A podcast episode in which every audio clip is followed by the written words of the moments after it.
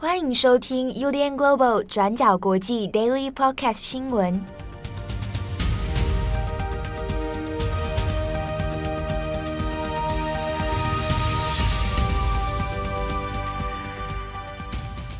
Hello，大家好，欢迎收听 UDN Global 转角国际 Daily Podcast 新闻。我是编辑七号，我是佳琪。今天是二零二一年五月二十号，星期四啊。在开头的时候，要让自己感觉有一点一点元气啊，有点元气啊。怎样？才让大家，如果因为现在防疫的关系，感觉好像没什么活力哦。用这个声音看看，要带动跳嘛？收音机体操？哎。你这个主意好像蛮不错，然后是你这样，万一等下听友跑来涌进来留言叫我们做这个节目，比较想听正红主持收音机体操，好像蛮好的，好像蛮适合的啊、哦。可以可以。好，今天二十号哈，先来讲几则国际新闻。首先第一条，我们来看一下南韩，南韩总统文在寅在美国当地时间十九号已经前往到美国，预计在。当地时间的二十一号下午会跟美国总统拜登来会面哦。那在这次同行的这个韩国访问团里面呢，也包含了三星啊、SK、LG 等等这几个集团哦的高层企业高层来一起同行。那当然这一次的访问之旅呢，外界大概也可以知道说，大概多少跟疫苗的这个合作有关哈，疫苗的。贩售或者是在南韩的生产，还有接下来的半导体战略，会有进一步的合作方案哦。好，那在这一次的访美行程里面呢，当然其实被外界瞩目的疫苗问题，大概是一个很重要，而且现在南韩内部也很关心的问题哦。比如说，呃，现在疫苗的供给是不是能够持续提供给南韩，或者技术转移的方式？哦，那由蒙德纳啊来，或者是 AZ 在这边再托给南韩这边来生产哦，那看可不可以在亚洲方面的提供上面能够增加一些新的进度。好，那其中比较有趣的一个事情呢，就是在文在寅访问出来访问之前哦，因为今年他的就职演说四周年的演说上面，其实就有被媒体问到一个事情哦，就是关于。三星的李在镕，好，李在镕到底要不要来特赦？其实，在南韩的国内里面就有讨论过这样的一个问题。那也有一些经济团体来施压，主要在于说，因为三星的李在镕先前呃和朴槿惠的一个收贿问题哦，那他也被判刑了，然后也被关押起来。但是因为三星整体上来说，还是涉及到一些半导体，还有一些南韩的经济问题哦。所以之中就有一些内部的压力团体来施压，说：“哎，那文在有没有机会，有没有可能来赦免李在镕？那这之中可能也涉及到说，那你对朴槿惠的问题是不是也要来相应的来处理？不过，在今年这个就职四周年的演说上面，后来文在寅的态度当然是比较含糊啦，就说：哎，这个并不是由个人总统个人来决定的。不过这一次。”文在寅访问美国的时候呢，其实诶内部也传出有涉及到一些相关的压力哦，包含白宫方面也有一些压力，希望哦有没有可能在南韩也把李在镕呢能够做特赦？那这之中所涉及到的还是说全球的半导体供应啊，那如果李在镕的特色能够处理掉的话，那说不定。可以让诶、半导体方面能够多有进一步的合作哦，所以之间诶、在一些外国媒体上面就有一些揣测哦，比如说诶、会不会用这样的方式来交换呃南韩来这个生产蒙德纳疫苗的相关条件啊等等，那美国的商界其实也有来做游说哦。好，那这个游说的中间所传出来的条件当中呢，诶、施压的韩国。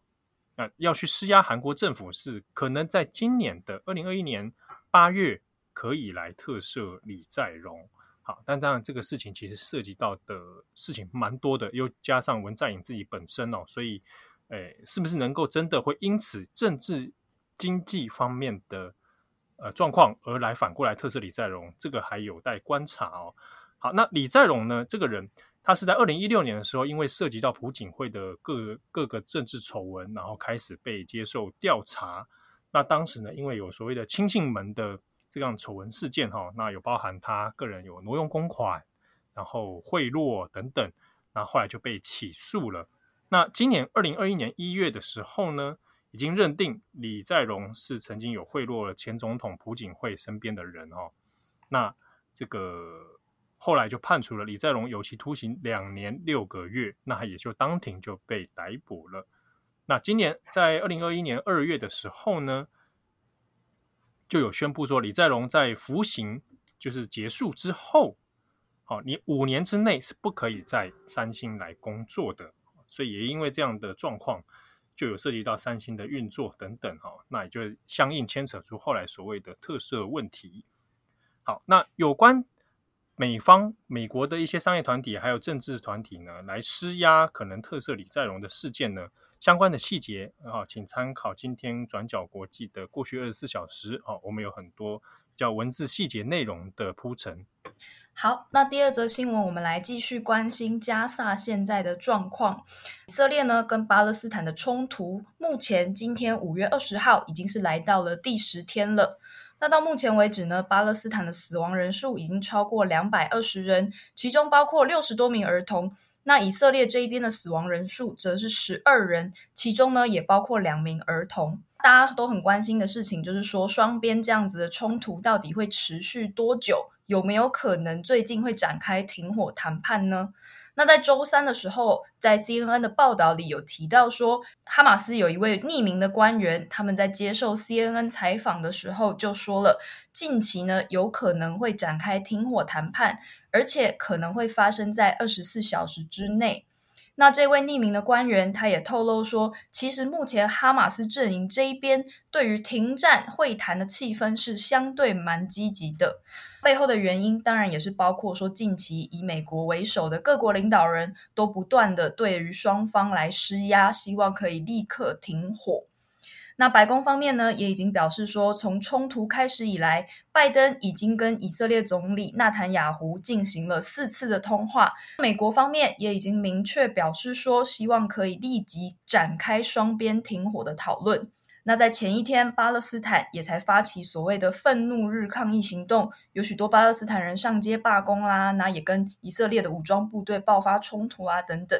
那目前呢，根据以色列的国防军也表示说，罢工目前暂时还没有停止的迹象，可能还会再持续好几天。那再来，大家比较关心的事情就是说，面对来自国际各方面的施压，以色列方面又是怎么想的呢？到目前为止，其实以色列都还没有对于停火协议这件事情发表任何评论。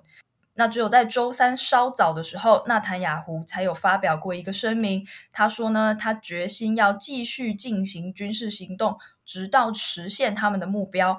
那那个目标呢，也就是说可以为以色列人民恢复安全。那这样子的说法，其实也算是比较强硬的，可能是在暗示说暂时没有停火的打算。所以呢，看起来目前不管是美国的周旋，或者是巴勒斯坦这一方面的释出善意，可能呢都还没有足以让以色列这一方面愿意软化下来。那另外呢，以色列国防军也表示说，在十九日，也就是昨天的时候，双方的交火阵线呢也逐渐扩大到以色列附近的。在十九号的时候，黎巴嫩就朝以色列北部发射了四枚火箭炮，其中呢有一枚被铁穹给拦截下来，那有一枚落在空地，另外两枚呢则掉到了地中海中。那这也是这一周以来黎巴嫩他第二次朝以色列发射火箭炮的这个军事行动。第一次呢是在周一，也就是十七号的时候，那当时呢也有六枚火箭炮直接射向以色列北部，但是呢都还没有到边界。就已经掉下来了。那在当时也已经引来了以色列的报复性炮击。那没有想到呢，到了周三这一次，黎巴嫩又来进行了第二次的攻击。那目前呢，不管是以色列或者是黎巴嫩，他们双方都没有损坏的报告，或是人员受伤的报告传出来。目前根据路透社来报道说，为什么黎巴嫩他这次也会趁乱加入这个战局呢？路透社的说法只有提到说，黎巴嫩的真主党在过去背后呢是由伊朗所支持的一个黎巴嫩军事组织。他们呢在二零零六年的时候曾经跟以色列作战，不过从当时一直到现在，双方的边界呢都是相对稳定而且平静的。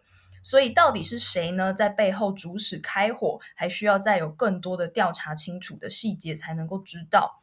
根据以色列自己的媒体报道，目前呢，军方还是暂时定调，把黎巴嫩的火箭袭击归咎到说，黎巴嫩内部可能也有一些亲巴勒斯坦的组织，而不是所谓的真主党来进行的攻击。那但是呢，这样的分析也还有一些疑虑，因为呢，目前的评估是说，在黎巴嫩内部如果没有真主党的默许批批准之下，其实其他的组织不太可能有这样子的能力跟武装的力量来够发射这个长程火箭抵达以色列的。所以这次到底背后开火的主使是谁呢？也还需要有更多的新闻资料才能够确定。那另外，在周末的时候，除了黎巴嫩之外，叙利亚也向以色列北部发射了火箭。那不过呢，只有击中了一块空地，所以目前呢，到底有没有可能战线在逐步的扩大，也都还是没有办法确定的状况。好，那有关这个以巴之间的冲突哦，其实最近其实，在台湾的一些粉丝业，比如说有的人他是在以色列生活啊，或者有的人是在巴勒生活的。那他也会分享一些资讯的懒人包。那中间有一些讨论到说，到底这个冲突怎么会发生？那到底责任归咎给谁？其实可以注意到，即便在台湾的讨论圈里面，也有很多各说各话的一种现象哦。那这个礼拜的重磅广播啊，那正红会来特别来讲一下这一题：以巴冲突之间，在以今年这一次阿克萨清真寺爆发以来的冲突哦，到底中间背后有哪些原因？以及现在传出的一些那种阴谋论，到底是不是真的？哈，我们会做一些解析。好，那下一则我们来看一下疫情哈，马来西亚，马来西亚状况其实这几天又开始延烧，哦那有暴增到这个截至十九号的数字呢，是单日六千零七十五人确诊，那这个是他马来西亚在疫情爆发以来的最高数字哦，全国累计到现在呢，已经。破超过四十八万人确诊了，那当地的一些医疗，然后病床数等等，其实也有面临很多不够的状况哦。使用率已经超过百分之七十。现阶段马来西亚呢是有实实施全国的一个行动管制哦，比如说你如果没有特殊的理由的话，你是没有办法在马来西亚跨州移动的哦，跨县跨州都不行。好，那原则上会让员员工都是在居家来办公哦，相关的一些经济活动啦，然后所谓的社交距离啊等等哈，也都是处于限制的状态。好，那马来西亚这边，呃，这几天可能还会再看一下他们的持续状况啊。不过以亚洲来说，现在的疫情的确，呃，有一点反扑的这种趋势存在。对，那就像刚刚前面提到的马来西亚，其实呢，最近在印度的疫情状况也还是相当严峻的。那虽然印度他们近期的单日确诊个案已经有缓慢在下降的趋势，那没有意外的话，应该已经是过了五月这一波的顶峰了。那这几天的单日确诊都已经低于三十万人，虽然这个数数字听起来还是蛮庞大、蛮可怕的。那不过呢，在周二的时候，印度的死亡人数却还是不断的创新高哦，在星期二的时候就是达到了四千五百二十九人单日死亡的这个数字的状况。那因为通常呢，在这个疫情的死亡曲线，通常会比确诊的曲线还要晚个两个星期左右，所以目前来估计呢，印度的死亡人数也会在过几天，或者是到一两周之后，就会开始逐渐下降了。就至少这一波的状况来说，会是这样子。那路透社报道有提到说，现在疫情在印度的扩散状况比较让人担心的事情是说，其实几个大城市，包括说孟买啊、新德里啊，都已经逐渐在改善。那不管是医药或者是在一些供养上面的状况，都是有相对稳定下来的。但是比较令人担心的事情呢，就是跟之前预测的一样，病毒虽然离开在大都市慢慢有稳定下来的状况，但是呢，正在快速的往乡村前进。不管是医疗保健或者是检测资源都比较缺乏一点，那也有可能会受到报道，或者是能够得到确诊的资讯也会比较容易被低估。那尤其呢，就是在印度人口最多的北方邦，就有高达两亿的人口。那虽然全国的数字看起来是下降，大城市也是看起来变得稳定的，但是北方邦的人数呢，却还是在逐渐上升中。所以目前看起来，虽然印度有下降的趋势，但大家呢还是不能够掉以轻心。好的。那以上是今天选的几则 daily 的新闻哦。哎，这边补充一下好了，昨天五月十九号，这个发生了一个震撼的事件，就是新垣结衣结婚的这个事情啊。然后你刚刚不是说郑红长得很像新野源吗？你要不要出来澄清一下？哎，这哦，这是我说的啥？假新闻啊！假新闻啊！我把你丢到那个 Michael Pen 去检测，是不是假新闻？好，昨天因为这个事情，本来我想，哎，今天早上看一下日股会不会有发生波动哦，但是没有什么太大的异常。这个就跟石原里美上一次状况有点不大一样。不过我在想，有可能跟发布的时间有关啦、啊。就昨天发布的时候已经收盘了，所以好像就好像就冲击力道稍微小一点。好，那有一些听友说，呃，有些读者啊，就看到那个 IG 上面那个照片，都一面倒的说那是七号写的。好，这边澄清一下，跟我完全没有关系，我不是新垣结衣派的。但郑红应该也不是吧？我觉得他只是想要凑热闹而已。对，他只是想要，他根本就不是 假装自己有这个人设，有没有？而且假宅。而且有一次我坐他的车，他的车上在放新演员的音乐。新演员很好听诶，他很潮哎，很时髦哦。那很时髦啊。有些人很不时髦。你说谁？谁很不时髦？比如说，像我会喜欢都是比较不时髦的 哦，好好，比较老派的。好，然后另外最近还有一个也是看到蛮有意思的，是美国的演艺圈新闻啊，Friends。嗯嗯，对，就是六人行 Friends 的 reunion，他们在五月二十四的时候就要在 HBO Max 上播出了，就是在这个。影集结束了，过了十几二十几年后，所有的原班人马就那六个演员就会再聚在一起。我本来以为那个 reunion 的那个节目内容是他们要演出可能十年后或是二十年后这些角色的生活，但我刚刚去看了，他们今天试出了那个预告花絮，就好像不是这样哎、就只是大家聚在一起聊当初拍摄的一些心路历程，然后还有就是讲几句当时的名 名场面，就是重演当时的名场面。其中有一幕是那个 Phoebe，我不知道大家有没有看啊，反正就是有一幕是 Phoebe 他们撞见那个。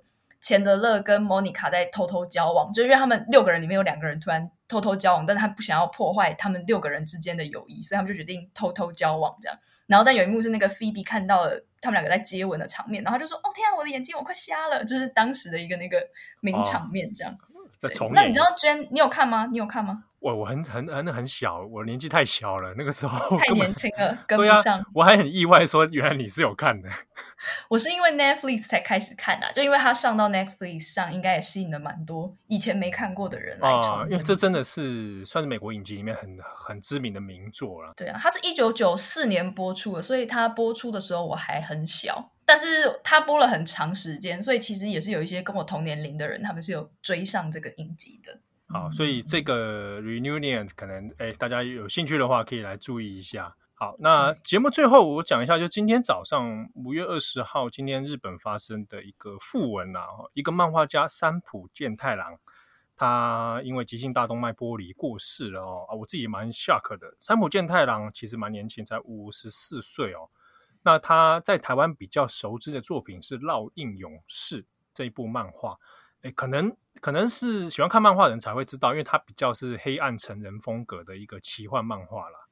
好，那这部漫画还没有完结，但是作者就过世了哈。那《烙印勇士》这一部呢，如果有兴趣的朋友可以去找来看看哦。它是一个在日本蛮知名而且经典的一部黑暗风格的奇幻漫画。那诶，蛮暴力跟血腥的，但是他他在讲什么？主要是什么？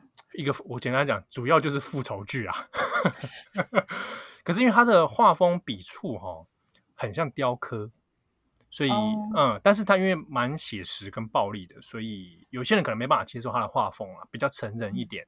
但是因为他的奇幻元素蛮多的，所以呃，有对这样的题材有兴趣的朋友可以去找来看看。尤其他的画风很经典哦，后来有被很多香港的漫画家拿去学。对啊，那这部也有改编成动画，嗯、而且是近几年的事情，所以算是有一定程度的知名啦。但现在作者这样的突然的过世，其实大家也都看不到结局了哈，实在是觉得人生无常。嗯，烙印勇士吗？啊、对，烙印勇士，说、嗯、因为它连载很久，中间还断断续续，一九八九到现在，他跟他跟 JoJo 同一年开始连载的。好久，哎，那时候大家都长得像国字脸的那个时候。哎，对对对，啊，没有，JoJo 是一九八七啦。哦，oh. 对，然后烙影是一九八九，但你就知道他差不多年代。嗯、后来他是拿到第六届手冢治虫文化奖，嗯、用这部烙印勇士啊，那时候拿这个奖蛮特别，是很少有这种比较暴力血腥的会拿到手冢文化奖。哦，对啊，所以有兴趣的朋友推荐给大家，但是就再也看不到复仇的终点在哪里了。好，感谢大家的收听，我是编辑七号，我是佳琪。那在家大家也要注意身心的健康，我们下次见。所以，哎，所以那个、啊、那个收音机体操有考虑吗？谁提出了谁来做好了啦。好，我我我们下次见，拜拜，拜拜。感谢你的收听。如果想知道更多资讯，请上网搜寻 UDN Global 转角国际。